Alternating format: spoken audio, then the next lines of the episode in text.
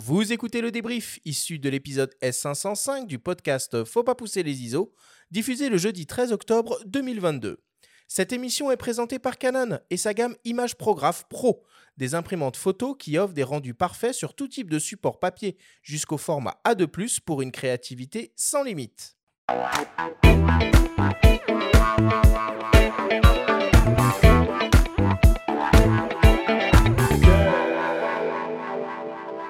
Nous sommes toujours avec Patrick Lévesque. Patrick, c'est le moment du débrief pour synthétiser les infos importantes à retenir de notre grande discussion autour des papiers d'impression fine art.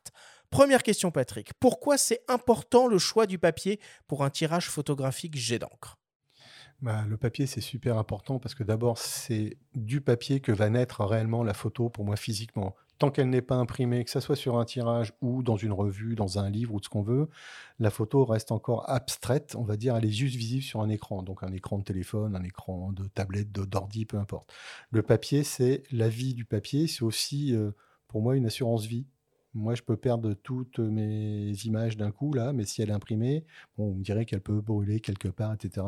Sauf bah oui, est-ce qu'il faut doubler un tirage d'ailleurs papier? Oui, bah, de toute façon, déjà, on en imprime plusieurs. Quand on vend des tirages, euh, un tirage, euh, bah, on en fait plusieurs exemplaires, on en offre, on en donne, euh, on en vend, moi j'en vends, ils sont numérotés. Oui, mais en archivage, je veux dire. Alors en archivage. Genre deux endroits différents, tu vois. Alors on peut, oui, effectivement. Alors il faut avoir le confort et le luxe d'avoir différents endroits. Mais oui, Parce que De Pardon cet été a eu chaud. Ah bah De Pardon, il a eu très très chaud. C'est, je pense, un truc qu'il n'avait absolument pas anticipé, mais comme 99% euh, des photographes, on n'imagine pas. Il habite à Meudon ou à Clamart, je crois. On n'imagine pas que la foudre va tomber sur notre toit et va cramer euh, tout, tout bah, toutes mes archives, quoi.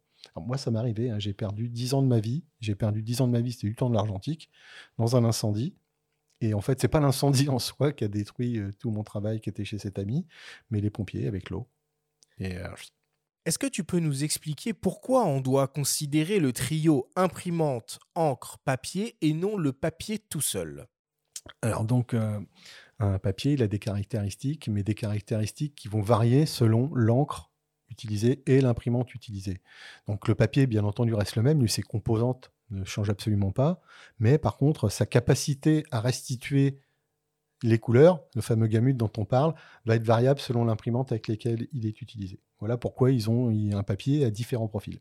C'est quoi du coup les grandes familles de, papier, si on, devait essayer de catégoriser les choses? Bah, On va dire que, mis à part les papiers argentiques, on va dire on parle d'impression jet d'encre, le marché adresse en vérité trois marchés. Ils disent d'un côté, euh, enfin deux marchés, les papiers dits photos, et les papiers fine art qui sont en général donc des papiers, euh, des papiers nobles, des papiers à base de coton, même des papiers à traces de bois, et sont même glissés donc dedans les barités par beaucoup. Moi, j'ai tendance à dire. Toi, tu les mets entre les deux. Moi, je mets trois familles, en fait, les papiers photos, les barités qui font la jointure entre les papiers photos et les papiers fine art. C'est quoi, Patrick Il y a une famille de papiers qu'on n'a pas évoqué quand même, c'est les papiers canvas. Les papiers canvas, c'est ceux qui permettent d'imprimer sur de la toile, en fait. Hein. Et il y a des papiers sans OBH, certains, il y en a avec. Euh, il y a différents rendus de surface, brillants. Les OBH qui sont les assurances optiques. Les fameuses assurances optiques. Ça, c'est des papiers, mais qu'on utilise peu en tant qu'amateur, parce qu'après, c'est des papiers, il faut les tendre sur des châssis. Enfin, voilà, c'est pour donner comme un aspect toile. Ça, en général, c'est les labos qui, qui, s'en cherchent. C'est des, des papiers qu'on trouve plutôt en rouleau plutôt qu'en feuille, mais il en existe. C'est quoi les, caractéristiques physiques importantes d'un papier?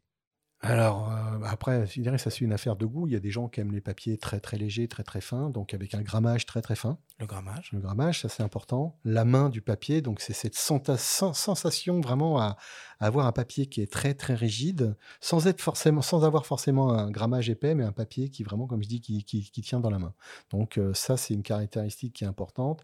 Et après, selon qu'on s'adresse aux collectionneurs et aux musées, bah, la présence ou non euh, optique ça, c'est important. Et après, on distingue, on va dire, de, types de papier, indépendamment des papiers RC pour la photo. Il y a les papiers euh, purs, traces de bois, donc ce que disait Didier, les papiers alpha-cellulose, et les papiers à base de coton, qu'en général, on appelle les photorags.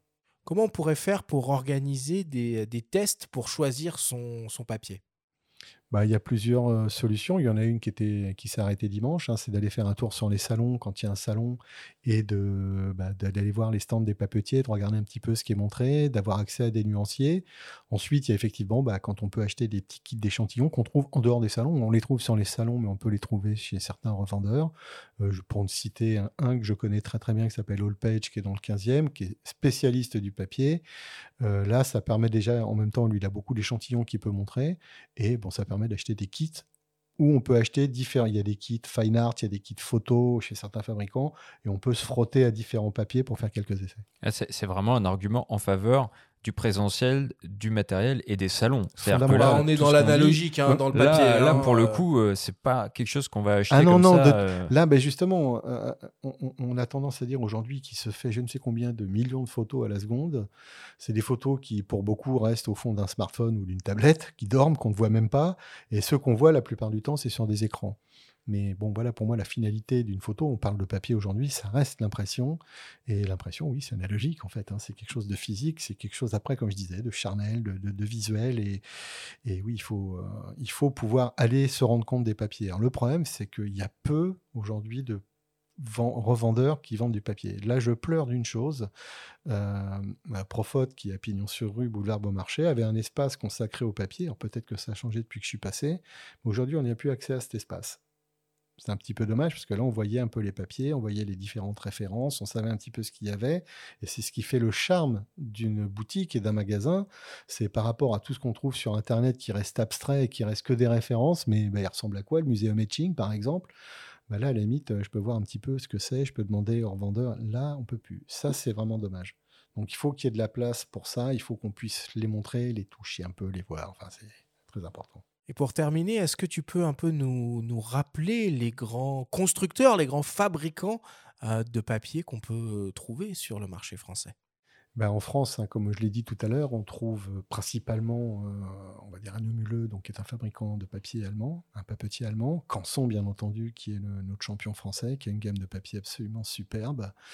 Permajet est un acteur aujourd'hui très, très, très présent, qui a une très, très jolie gamme de papier aussi, et qui devrait arriver en début d'année avec euh, trois belles nouvelles références, euh, dont un que je ne citerai pas, mais que j'ai vu et, qui donne l'eau à la bouche. Ensuite, il y a d'autres fabricants un peu plus confidentiels qu'on ne voit pas. Il y en a un qui devrait arriver, qu'on voit déjà chez Allpage, qui s'appelle MediaJet, avec qui j'ai quelques rapports très très intéressants. J'ai vu beaucoup de leurs papiers, j'ai commencé à tester leurs papiers. Ils ont une gamme de papiers sublime, des vrais papiers fine art, sans OBA, enfin, offrent des garanties absolument superbes pour les labos, comme pour les tireurs et les photographes. Et eux aussi vont arriver avec euh, quelques papiers, euh, je pense, très intéressants. À suivre de très près. Merci beaucoup Patrick pour toutes ces explications.